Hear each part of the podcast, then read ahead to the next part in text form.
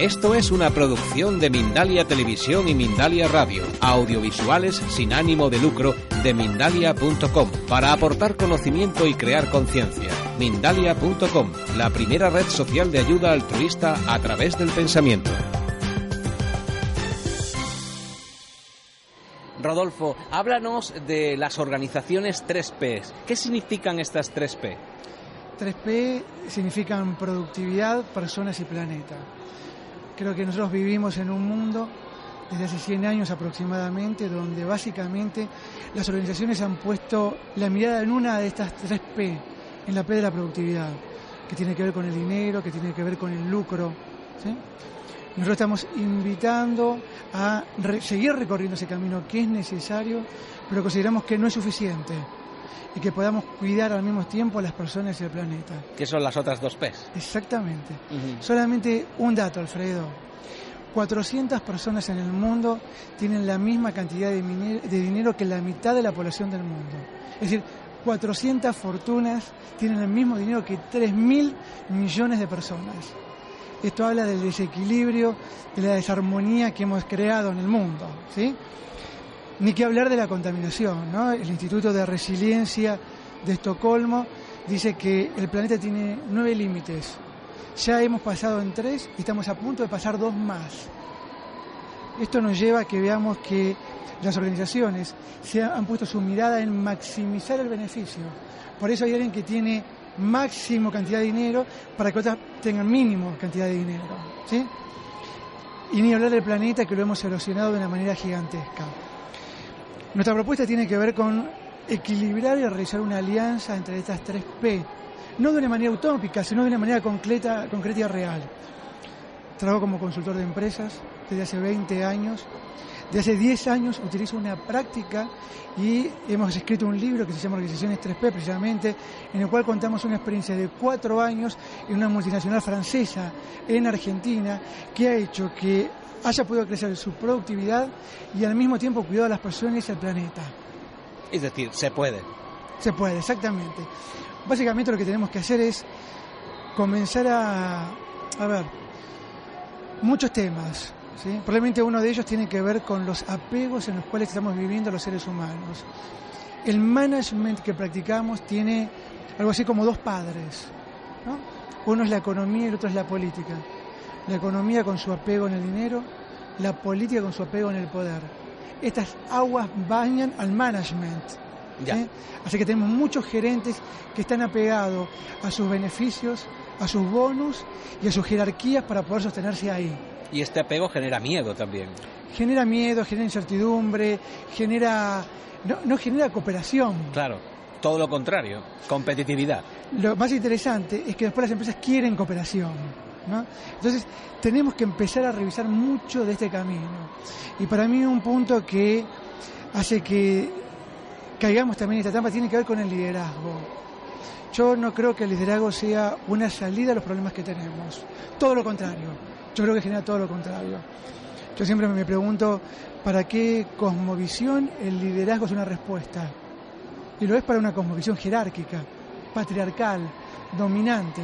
Si no, no necesitamos de líderes. Por supuesto que está bien que haya personas que tengan diferentes roles. Por supuesto que también que haya determinado orden. Pero lo que tú y yo queremos es autonomía.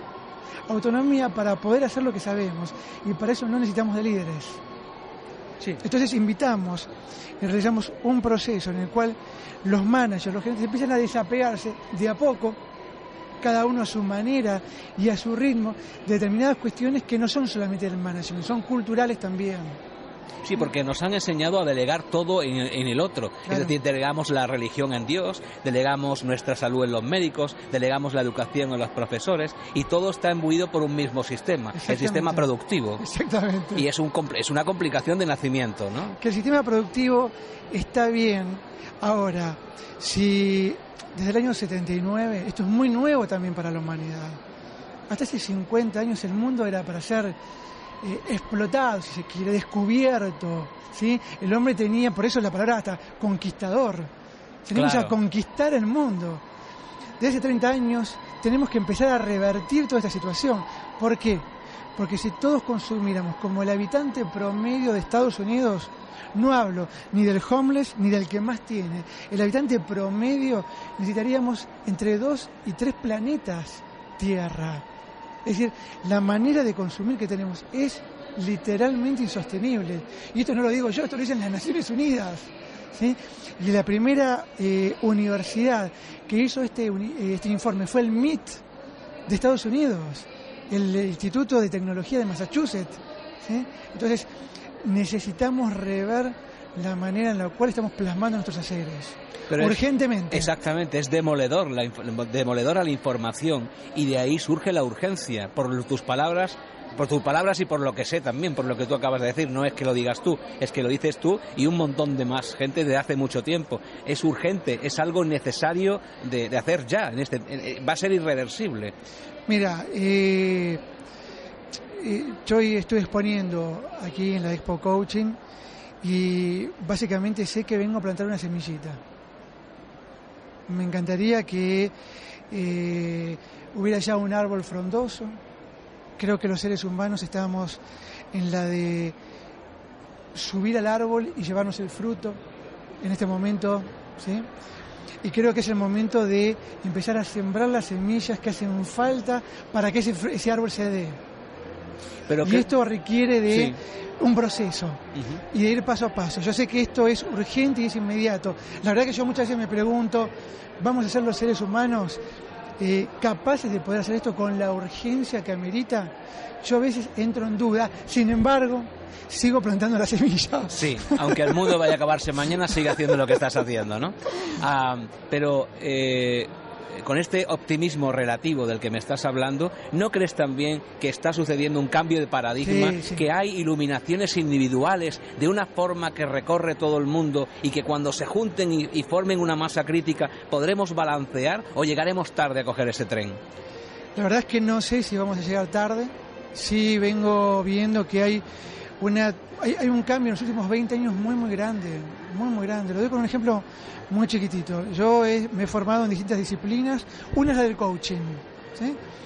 Cuando yo decía hace 15 años atrás que trabajaba como coach, la gente me decía, ¿qué es eso? Claro. Hoy digo esto y la gente me dice, ¿dónde puedo estudiar?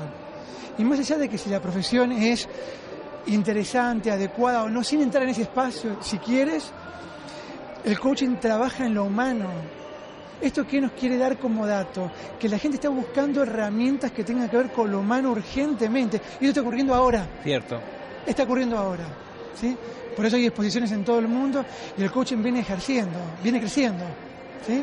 Entonces, más allá de cómo se llama, se llamará coaching, counseling, porque hay un montón, logoterapia, hay un montón de disciplinas que vienen generando esto, ¿sí? O distintas eh, alternativas hasta religiosas, si queremos. Lo concreto es que los seres humanos estamos buscando, creo que muy fuertemente estas herramientas. ¿Seremos capaces de hacerlo esto y de dar vuelta el timón a tiempo? ¿O chocaremos como el Titanic a pesar de que estamos viendo el iceberg? No lo sé. Yo tampoco.